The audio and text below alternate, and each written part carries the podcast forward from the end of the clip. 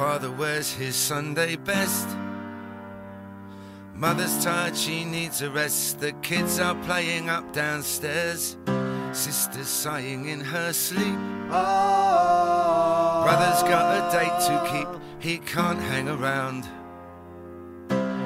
Our house, it has a crowd. There's always something happening, and it's usually quite loud.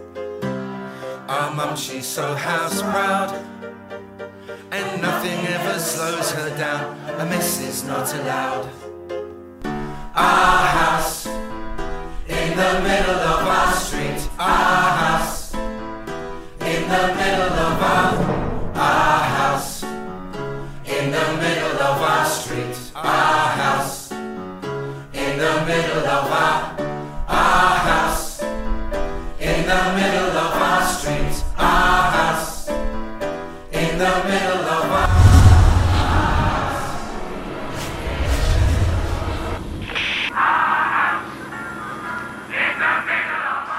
Bien, entonces, eh, 1 Timoteo 1, tenga su Biblia abierta ahí del 12 al 20.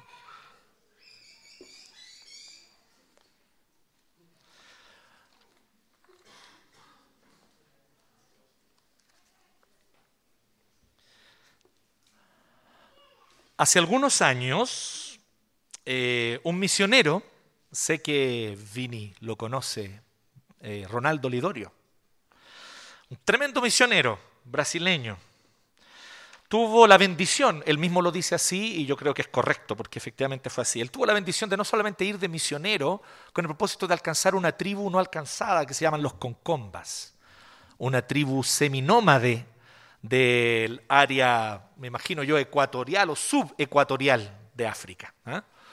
Y él tuvo la bendición de no solamente predicar el Evangelio, hacer toda la labor misionera, sino de experimentar un avivamiento mientras eso estaba ocurriendo. Y las personas se convertían de a miles. Pero después de un largo y arduo trabajo que el Señor ciertamente usó. Ahora, siempre lo dice, porque la gente pregunta, ¿cómo lo hiciste para que tanto se convirtieran? No, eso, eso no se hace, no es un método. No lo hacen los hombres. Era la voluntad soberana de Dios que hubiese un avivamiento y Dios nos mandó para allá en el momento preciso. Nos hizo llegar un par de años antes.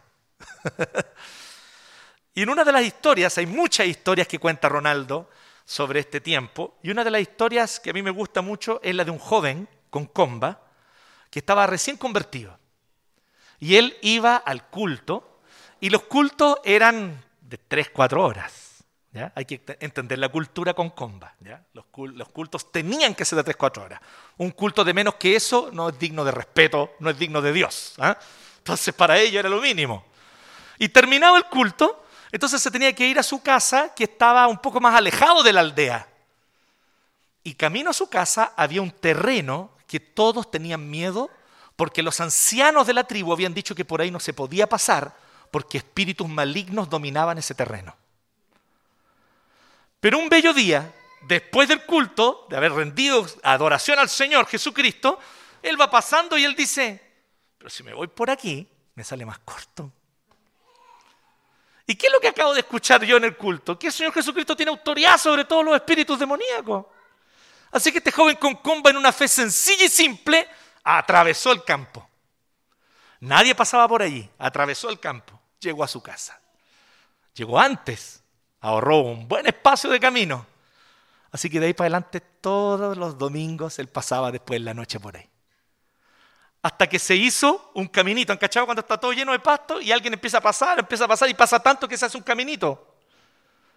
Que después ya toda la gente de la tribu pasaba por ahí y a nadie le importaba que había espíritus malignos o no.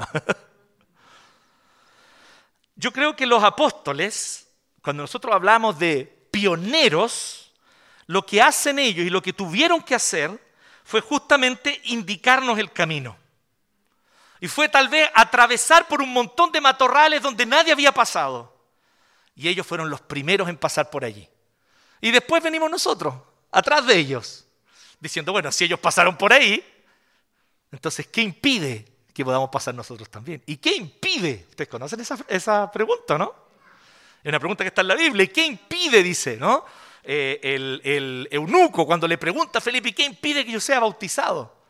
Pero cuando fue uno de los más históricos avivamientos aquí en Chile, de 1909 en Valparaíso, justamente lo que se preguntaban esos hermanos, que mientras leían el libro de Hechos, ellos decían, ¿y qué impide que nosotros también podamos vivir eso? Así que se pusieron a buscar fervientemente en oración que el Señor les diera un avivamiento y fue lo que ocurrió. ¿ah? Pues bien, es interesante porque nosotros hoy día nos preguntamos, bueno, ¿y qué impide que también nosotros podamos predicar a todos lugares? Que podamos también plantar iglesias. ¿Qué impide cuando vemos que los apóstoles recorrieron ese camino?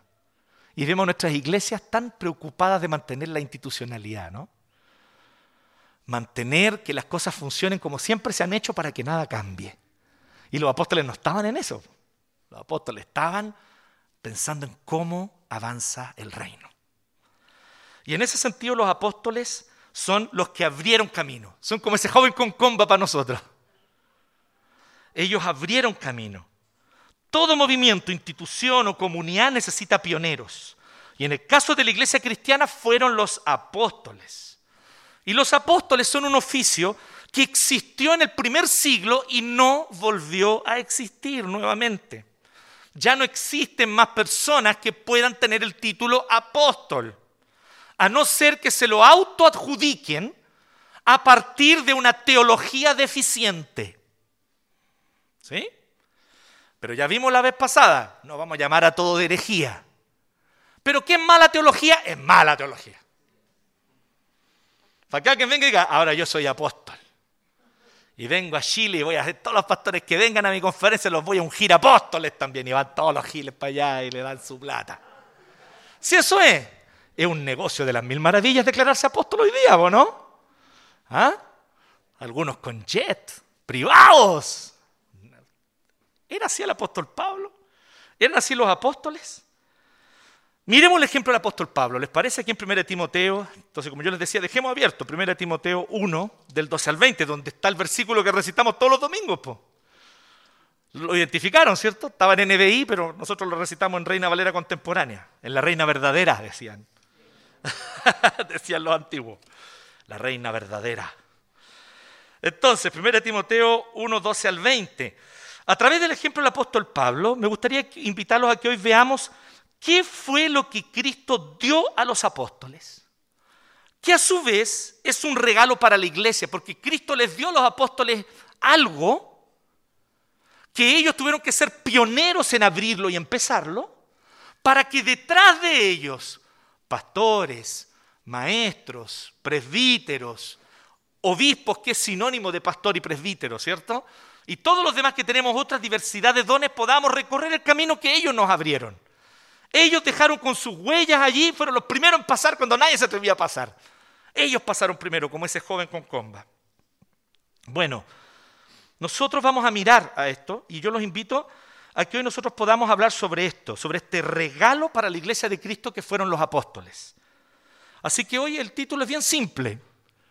Cristo nos dio apóstoles.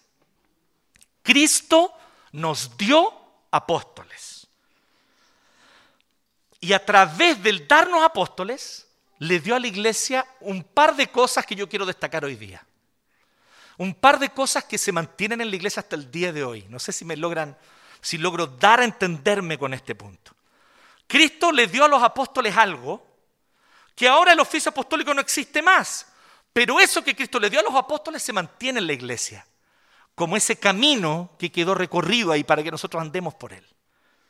Y les dio dos cositas que vamos a destacar hoy día. Solo dos, imagínense. Qué interesante, ¿eh? Les dio gracia y les dio autoridad. Y ambas cosas la iglesia las necesita desesperadamente para llevar a cabo su misión. La iglesia no va a poder realizar la misión que Jesucristo nos encargó si no tenemos gracia y autoridad. Y Cristo nos dio y nos enseñó cómo esa gracia y esa autoridad se ejercen en la comunidad cristiana a través de los apóstoles, nuestros pioneros. Ellos recorrieron primero y ahora nos toca a nosotros ir detrás de ellos. Así que veamos primero esto. Cristo nos dio apóstoles y lo primero que Cristo les dio a los apóstoles fue darle gracia. Miren cómo Pablo dice, dice que él da gracias a Cristo Jesús, que lo fortalece porque lo consideró digno de confianza al ponerlo a su servicio. Estoy leyendo el 12, ahora el 13. Anteriormente yo era un blasfemo, alguien que con sus palabras deshonra el nombre de Dios, alguien que ofende al Señor. La blasfemia es lo contrario de la adoración. Por eso es tan grave este pecado y es serio. Ser blasfemo no es cualquier cosa, ser blasfemo es hacer lo contrario de adorar. El que blasfema menosprecia, desprecia. Es lo contrario del que adora, que aprecia, que valora, se deleita. Dice que era blasfemo, dice que era perseguidor, porque efectivamente él persiguió a la iglesia. Y un insolente. Cacha, ¿qué tal?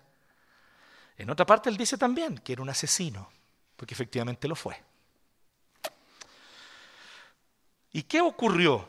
Dios tuvo misericordia de mí, porque yo era un incrédulo y actuaba con ignorancia. Y entonces, ¿qué ocurrió? La gracia de nuestro Señor, aquí se refiere a Cristo, de nuestro Señor Jesucristo, se derramó sobre mí con abundancia, junto con la fe y el amor que hay en Cristo Jesús. Lo primero que Cristo les dio a Pablo y a los apóstoles fue gracia para cumplir su llamado. La razón por la que ellos fueron apóstoles no es porque eran los más bacanes.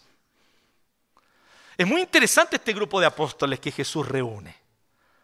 Porque Jesús, por ejemplo, cuando Él está en su ministerio y escoge a los apóstoles, Él hace algo muy interesante. Él viene y escoge a personas de distinto tipo. Entonces pareciera que Él está armando una pequeña célula anarquista cuando Él llama a un par de celotes, que eran estos gallos que andaban con espada, porque eran parte de un grupo que se dedicaba a hacer atentados contra la gente del Imperio Romano. Entonces ahí dicen, oh, llamó a estos dos, ah, Jesús está formando una célula anarquista. Pero después viene y llama a Mateo, que era un cobrador de impuestos que trabajaba para el Imperio Romano. Y ahí es como, a ver, Pepe, ¿cómo es la cosa? Esto es todo lo contrario. Entonces, ah, no, él viene a hacerle la pega al imperialismo. Aquí viene Jesús. Y después él viene y escoge unos pescadores que son gente común del pueblo que lo único que quiere es vivir tranquilos. Entonces, ¿qué será Jesús? ¿Será que es un radical anarquista? ¿Será que está al servicio de lamerle las botas al imperio? ¿O será que es un amarillo? Y no es nada de eso Jesús. Jesús está formando otra comunidad. Está invitándolos a todos a salir de sus lugares para rendirse totalmente y servir al reino de Dios por gracia. No eran los más inteligentes, no eran los que tenían los mejores títulos, no eran los más capaces, era simplemente aquellos que Jesús quiso usar. Y vemos que algunos de ellos les costó, eran duros, ¿ah? Y yo creo que nosotros no lo haríamos mejor, ¿ah? Porque existe como esa tendencia realmente en las iglesias, por ejemplo, a criticar a Pedro. Y es verdad que Pedro era duro, era durano Pedro. Pero yo no lo habría hecho mejor que Pedro. ¿Usted cree que usted lo habría hecho mejor que Pedro? O sea, Pedro era, pero le costó a Pedro, ¿ah? No, Señor, yo iré hasta la muerte por ti, dijo. Y después lo estaba negando tres veces el mismo día en la noche. ¿No somos así nosotros? ¿No soy así yo? ¿No eres así tú?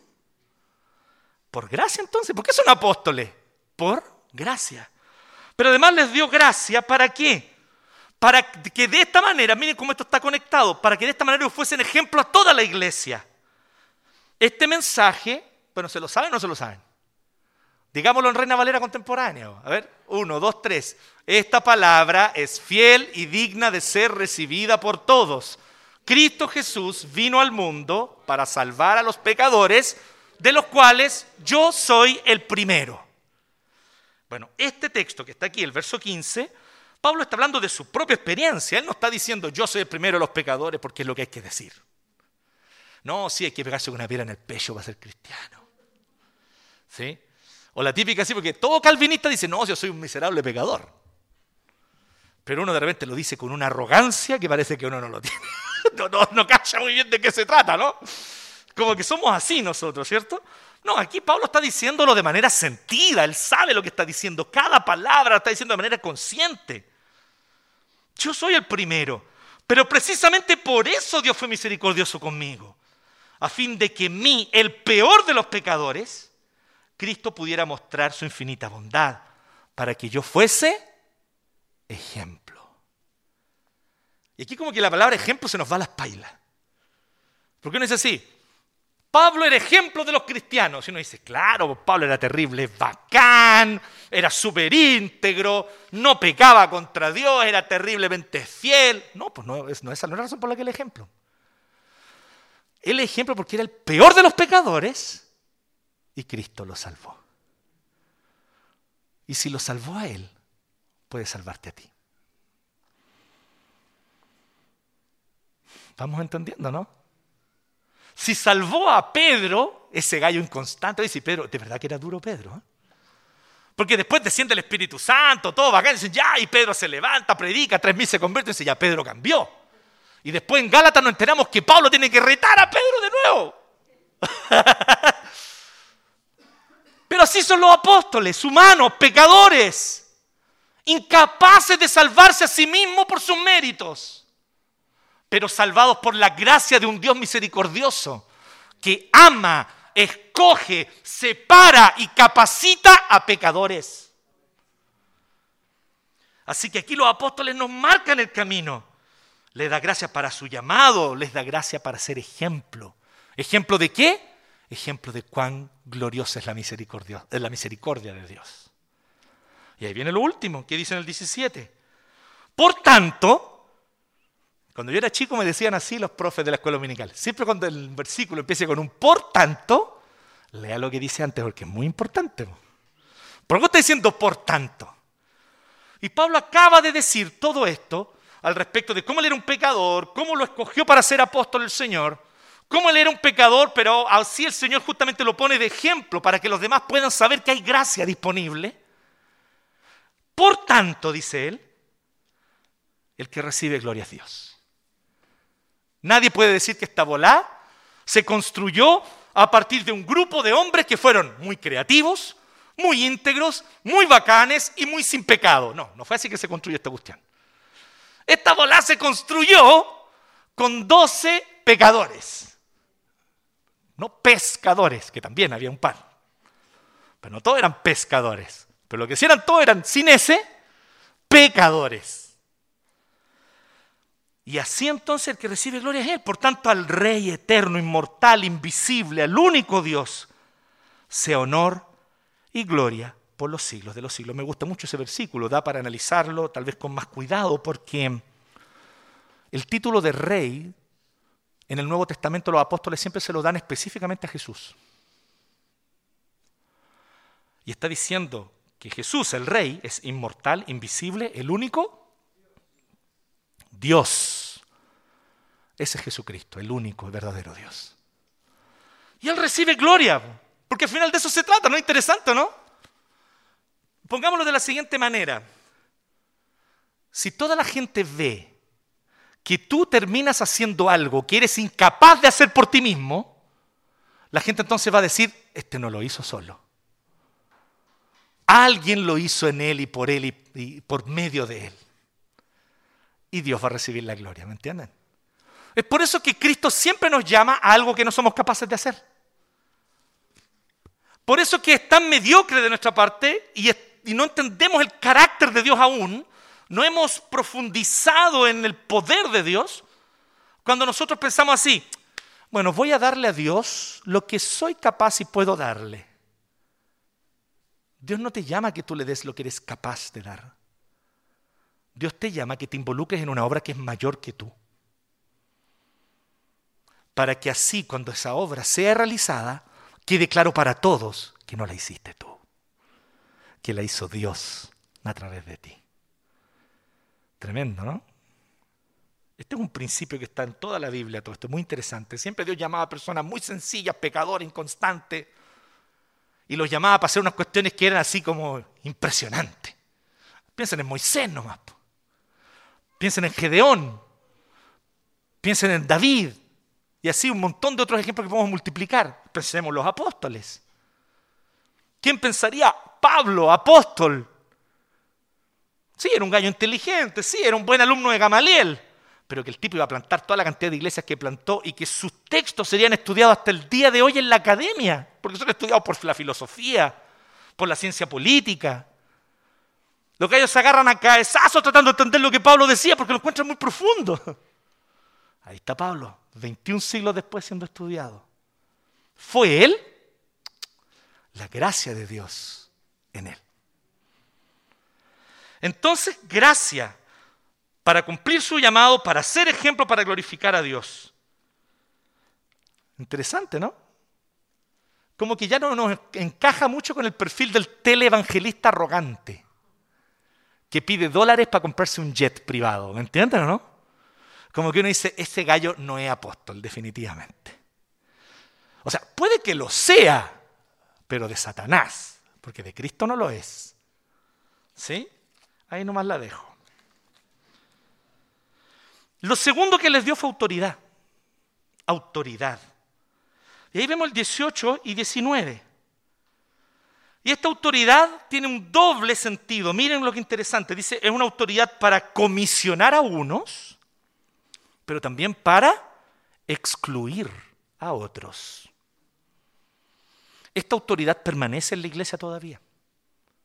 La iglesia todavía tiene autoridad espiritual para comisionar a unos y excluir a otros. ¿A quién comisiona Pablo aquí? A Timoteo. Timoteo, hijo mío, te doy este encargo porque tengo en cuenta las profecías que antes se hicieron acerca de ti. Es maravilloso esto. En el tiempo del Nuevo Testamento todavía no estaban estos 27 libros del Nuevo Testamento escritos y no toda la gente tenía acceso a ellos. Así que había un don que era muy importante en las iglesias locales, el don de profecía se levantaban personas en la comunidad, que Pablo es muy claro en 1 Corintios 14, él, dice cómo debe hacerse, las personas debían pedir la palabra, los presbíteros de la iglesia se las daban en orden, y así las personas se levantaban y decían, yo tengo una palabra de Dios, o yo creo tener una palabra de Dios para la iglesia. Y decían una palabra. Y los presbíteros de la iglesia, que conocían muy bien la doctrina apostólica, evaluaban qué tan certera era esa profecía o no. Las profecías eran evaluadas. No existe eso de que profecías no se evalúan. Ah, no, es que el siervo del instrumento, usted no lo puede cuestionar. Claro que puede cuestionarlo, con la Biblia lo cuestiona. Lo, mira la Biblia, lo examina a la luz de la Biblia y si se levantó con una palabra, genial. Puede ser que el Espíritu Santo está hablando a través de esa persona. No voy a ponerlo en duda. ¿Cómo voy a saber que el Espíritu Santo está hablando a través de esa persona? Lo que dice es coherente con la Escritura. Pero si se sale de lo que dice la Escritura, si contradice una doctrina bíblica, ese instrumento lamentablemente falló, se equivocó, tocó desafinado el instrumento. Vaya a ayunar y orar y afínese. Usted está desafinado instrumento. ¿Entiende o no? Así se evalúa las profecías de la iglesia. Quien les venga a decir aquí que las profecías son incuestionables, está desviándote de la verdadera doctrina escritural. Pero ¿por qué hoy día no ocurre a cada rato eso? Porque ya tenemos el Nuevo Testamento también. Tenemos los 27 libros. ¿Me entienden o no? Ops, perdón. Esto casi que se me cae. Vamos a ponerla acá.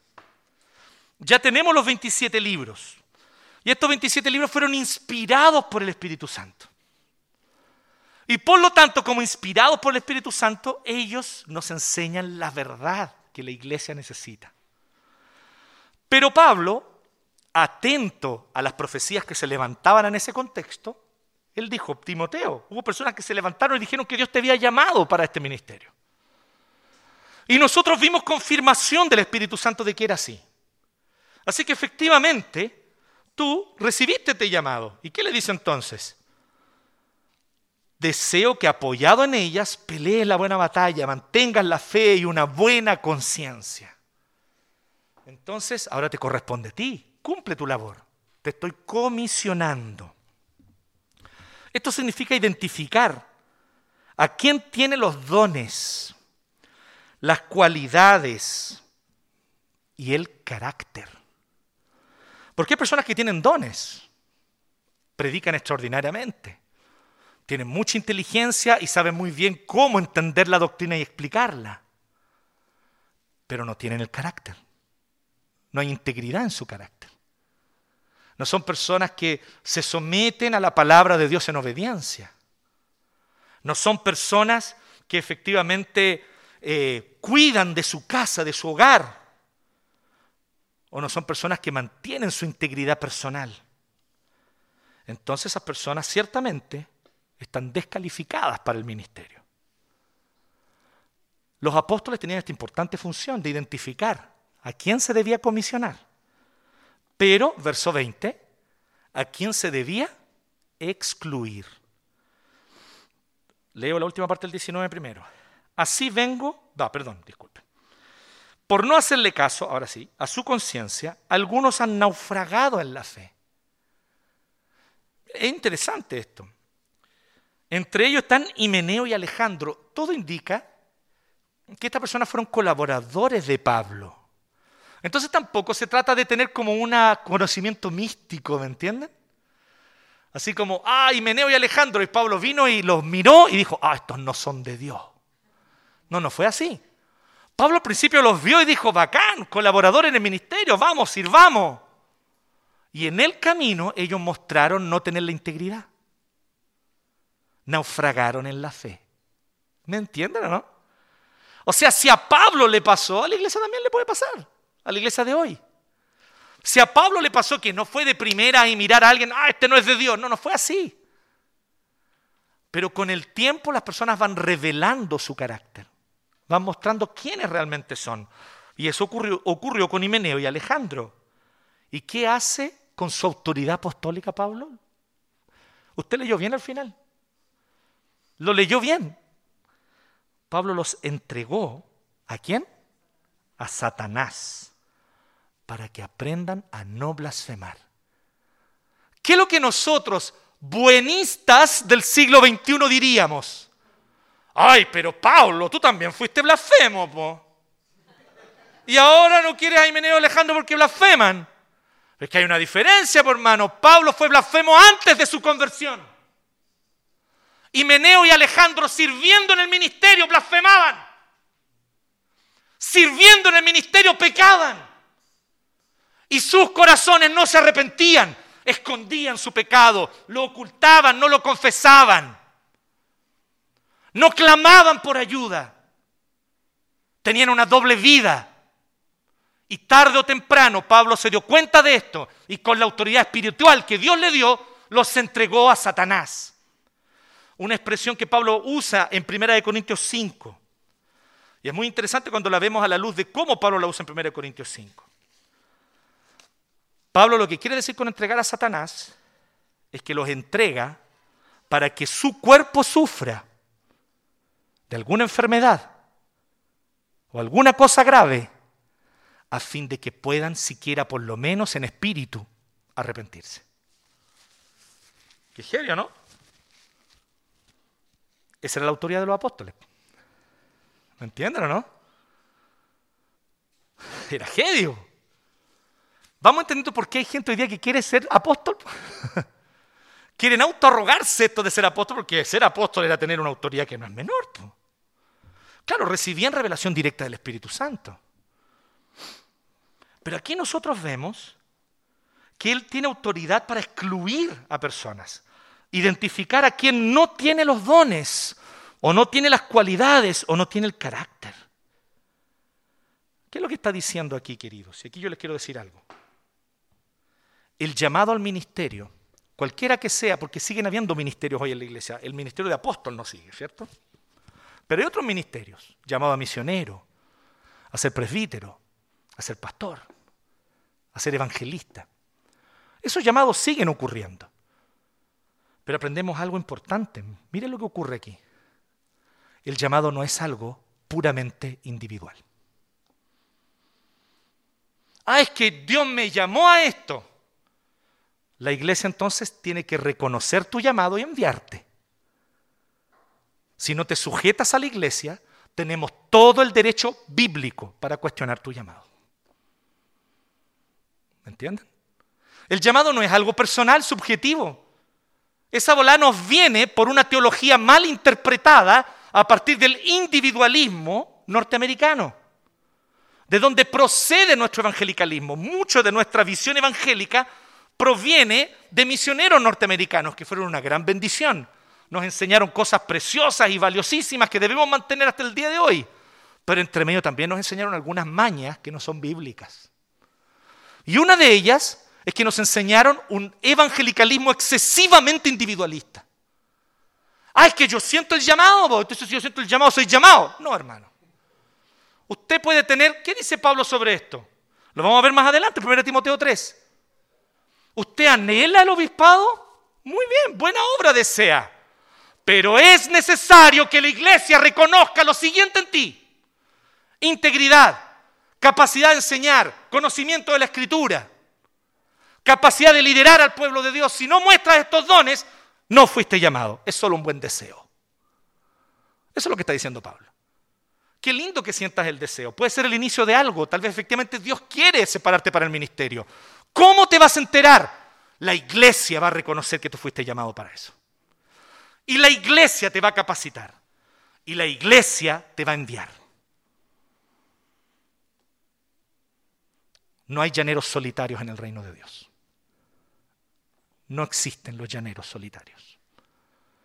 ¿Quieres dedicarte a un ministerio? Sujétate a la iglesia. El llamado es comunitario, es corporativo, el llamado no es algo subjetivo individual. A partir de este camino trazado por los apóstoles, ¿qué podemos sacar en limpio para la iglesia hoy? Permítanme destacar dos cositas, justamente, la gracia y la autoridad. ¿Siguen habiendo apóstoles? No, el oficio ya no continúa. Pero la gracia y la autoridad que nos fue entregada a través de los apóstoles permanece en la iglesia. Entonces, primero recordemos esto. Todo depende de la gracia. Dios se glorifica en aquellos que solo por gracia son usados por Él. ¿Tienes un pasado? Tal vez un pasado complicado. Tal vez pecados de los que te avergüenzas, pero de los cuales te arrepentiste. Y hoy estás delante del Señor diciendo, Señor, me gustaría tanto ser usado por ti, pero creo que no soy el indicado. Tal vez Cristo te diga a ti como lo que le dijo Aslan a Ripi Chipi. ¿Se acuerdan del ratoncito, no?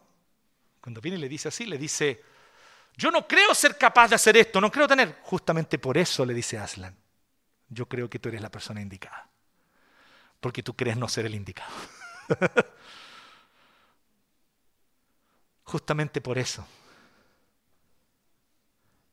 Es interesante que todo depende de la gracia. Dios se glorifica en, el hecho de que nosotros seamos justamente pecadores. Entonces, no es que Dios está formando una comunidad de Flanders, todos perfectirijillos y todos haciendo todo lo correctirijillo para no equivocarse en un carijillo. No. Esto no significa, sin embargo, que no deba haber exclusión a veces algunos, que como dijimos, es el caso de personas que tienen una doble vida, que ocultan lo que realmente son, que no se arrepientan de su pecado, que no buscan ayuda de la comunidad para poder ser santificados por el Espíritu Santo. Bueno, quienes llevan una doble vida ciertamente son excluidos. Y no lo va a hacer un consejo de la iglesia necesariamente, puede que sí, puede que no, no lo va a hacer un pastor. El Espíritu Santo se va a encargar de sacar a usted si usted es alguien que lleva una doble vida y tiene una falsa fe. Dios lo va a hacer. Porque les tengo que decir algo aquí. Yo sé que es duro decir esto. Pero como muy bien lo decía Jonathan Edwards cuando predicaba, y yo tengo que decir eso también.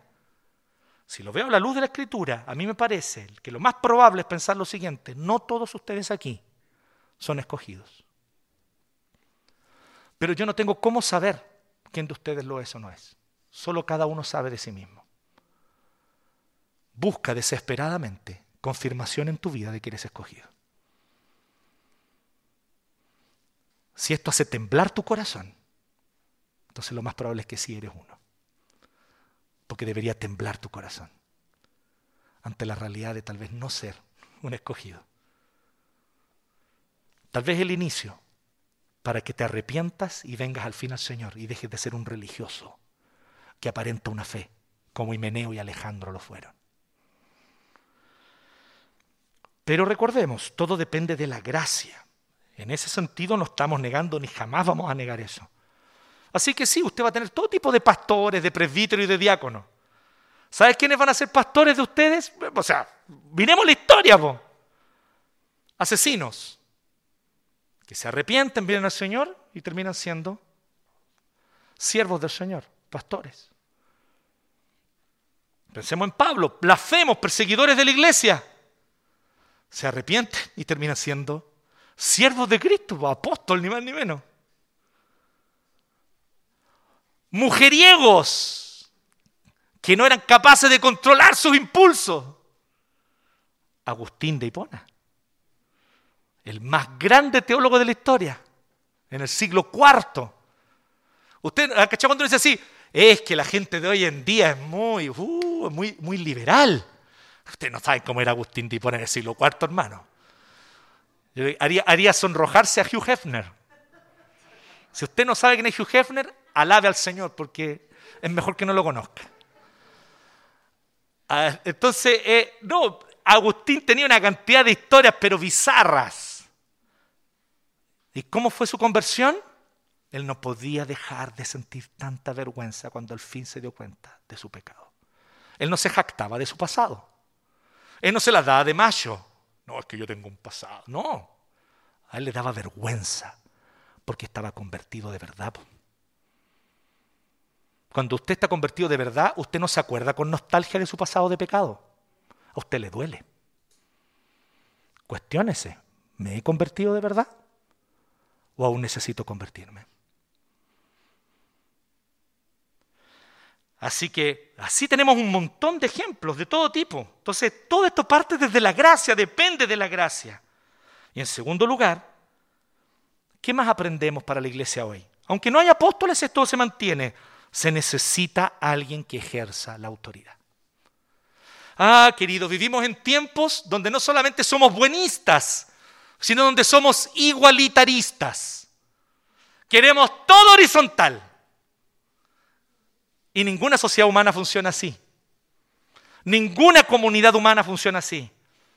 La matriz de la comunidad humana es la familia que Dios creó en el Edén, donde hay padre y madre que ejercen autoridad sobre sus hijos. A partir de esa matriz, toda comunidad necesita autoridades.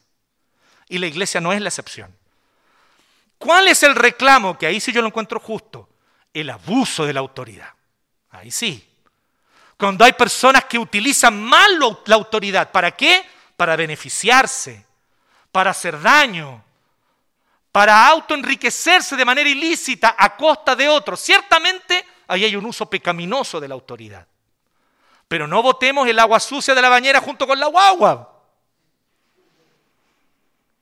El mal uso de la autoridad no significa que la autoridad en sí sea mala. Como decía la pared el otro día que alguien escribió, contra toda autoridad menos mi mamá. Lo encontré genial. Siempre hay una autoridad que uno merece, ¿o no? ¿Sí? No importa la edad que uno tenga, la mamita es la mamita. Yo casi me, le, eché el dedo a mi mamá esta semana. Otro día les cuento esa historia. Pero... Gracias a Dios no pasó a mayores. Su dedito está bien ahora, con cuatro puntos, sí. Pero fue un condoro. No fue que yo la quise deshonrar, por si acaso. Se necesita alguien que ejerza autoridad. La autoridad en sí no es mala, sino depende de cómo se usa. Entonces, ¿qué hay aquí? Las iglesias han tratado de entender cómo interpretamos esto y aquí tenemos que reconocer que hay diversidad de formas de, resolver esto. Porque la Biblia no nos entrega una forma de gobierno única para la iglesia. Entonces hay algunas iglesias que han decidido tener obispos como especie de pastores sobre otros pastores. Entonces estos obispos están a cargo de una jurisdicción donde están todos los pastores debajo de ellos y ellos tienen autoridad sobre esos pastores que a su vez los pastores tienen autoridad sobre las iglesias locales. ¿Conocen ese sistema? Sistema episcopal. Lo usan los anglicanos, de ahí salieron los metodistas que siguieron con el sistema episcopal y de los metodistas sale, en Chile por lo menos, el movimiento pentecostal, que por eso también es episcopal. Porque viene del metodismo que a su vez viene del anglicanismo. Otros hacen depender todo de la asamblea de miembros, como es el caso de los congregacionalistas, como el caso de nuestros hermanos bautistas, por ejemplo. Todo entonces se somete a la asamblea de miembros. Si hay que disciplinar a alguien, Hay que entonces presentarlo a la asamblea para que la asamblea entonces apruebe esa disciplina. Y toda la asamblea entonces se manifiesta al respecto. En nuestro entendimiento como reformados, que no somos ni episcopales ni congregacionalistas, nosotros, específicamente los presbiterianos, hemos preferido el camino de formar consejos de ancianos. Hay un consejo aquí en la iglesia local. Se llama consistorio. De esta manera no todo tienen que resolverlo los miembros a través de una asamblea, que personalmente yo pienso que también sería poco práctico, ¿no? Vamos a vamos a, cambiarnos de lugar. En vez de estar en la primera, vamos a estar en tal otro lado. ¿Y se está una asamblea de nuevo para que hagamos eso? No sería fácil, ¿no? Uno de los riesgos de tener todo de manera congregacionalista es el asambleísmo, que es cuando una turba puede tomarse la asamblea y porque hablan más fuerte y gritan más, dominan la asamblea. Eso ocurrió en la historia de la iglesia y ocurre en la historia política hasta el día de hoy. El asambleísmo es un cáncer de la buena autoridad, debo decirlo.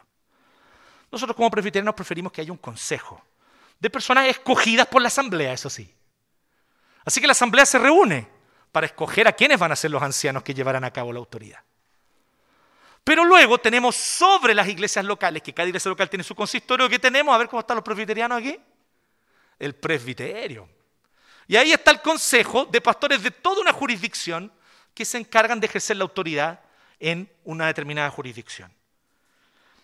Nuestra convicción es la siguiente, que ni en asamblea, ni una persona sola, ambos extremos los rechazamos. Pensamos que un consejo discierne mejor la voluntad del Espíritu Santo. Esa es nuestra convicción. ¿Quién no tiene esta convicción es un hereje? No, bájese del pony. Los presbiterianos nos encanta nuestra forma de gobierno. ¿Cómo usted identifica un presbiteriano? El presbiteriano siempre defiende su forma de gobierno, le encuentra lo máximo. Pero nos vamos a andar tratando de anatema a los que tienen otra forma de gobierno.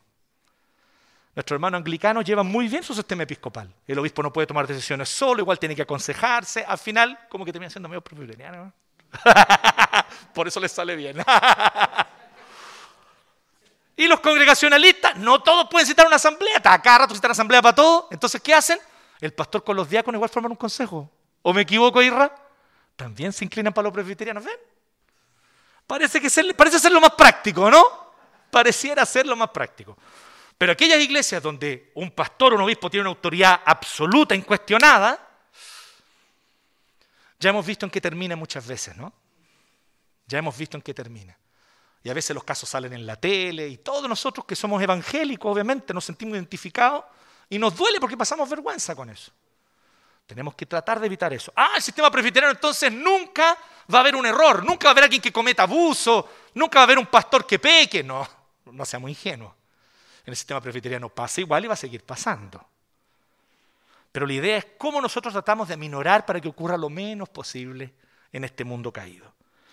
Así que miren qué interesante el sermón. Aproveché de hablar un poquito del sistema de gobierno presbiteriano. Ahí se los dejo.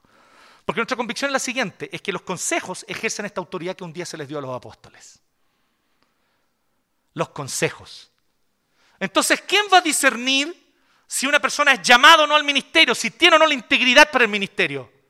No una persona sola. Porque yo podría tener prejuicio con esa persona. Pero en consejo vamos a decidir buscando discernir la voluntad del Espíritu Santo juntos. Y entonces vamos a decir, sí, este hermano parece tener realmente el llamado, que siga adelante en su proceso para el ministerio. Pero a otro se va a decir, este hermano pareciera no tenerlo. Y el consejo decide con autoridad espiritual. Espiritual. ¿No se equivocan los consejos? Se pueden equivocar, tampoco nos vamos en esa bola. ¿Ok? Pero en general confiamos en que el Espíritu Santo guía la voluntad de estos consejos. Bueno, concluyamos. Los apóstoles nos dejaron varios otros caminos trazados.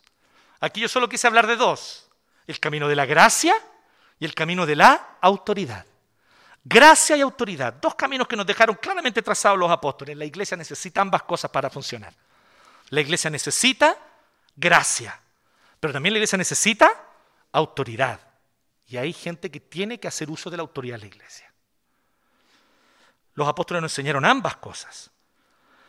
Pero yo diría que el más importante de los caminos es este. Y esto es tal vez lo más importante que quiero que nos llevemos hoy día. ¿Les parece? Con esto cerramos. El cristianismo no es una religión del individuo. Hemos estado demasiado contaminados por el liberalismo económico, político, filosófico.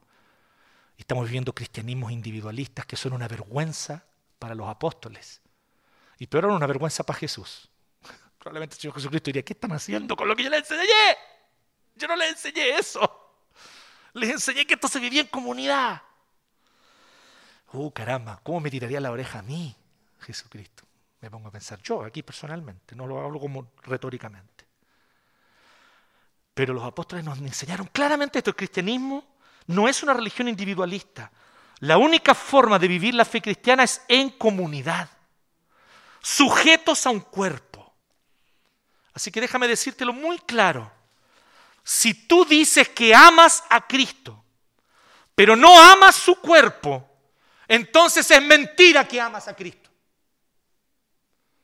Deja de autoengañarte. Si digo que amo a Cristo, pero no amo a su cuerpo, entonces es mentira que amo a Cristo. Porque quien ama a Cristo, ama a su cuerpo. Caramba, imperfecto, decepcionante a veces, pero es su cuerpo. Y usted y yo hemos sido solemnemente convocados a amar el cuerpo de Cristo y a caminar como miembros de este cuerpo. Sigamos siéndolo, sigamos aprendiendo a ser comunidad. Corrijamos nuestros errores y pecados individualistas y vamos creciendo juntos. Démonos otra oportunidad. A veces ni siquiera, eso también es individualismo, ¿no? Ah, no, el Isra ya me falló. Así que no hay otra oportunidad para ti. No soup for you diría el nazi de la sopa de Seinfeld. Una referencia muy, muy boomer.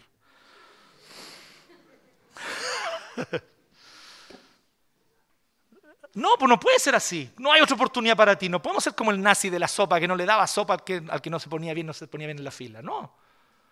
La gente nos va a fallar y eso también es parte de la comunidad. Perdonar cuando otros nos fallan. Perdonar cuando es el presbítero el que me falla cuando es el pastor el que me falla, cuando es el diácono el que me falla. Eso también es comunidad.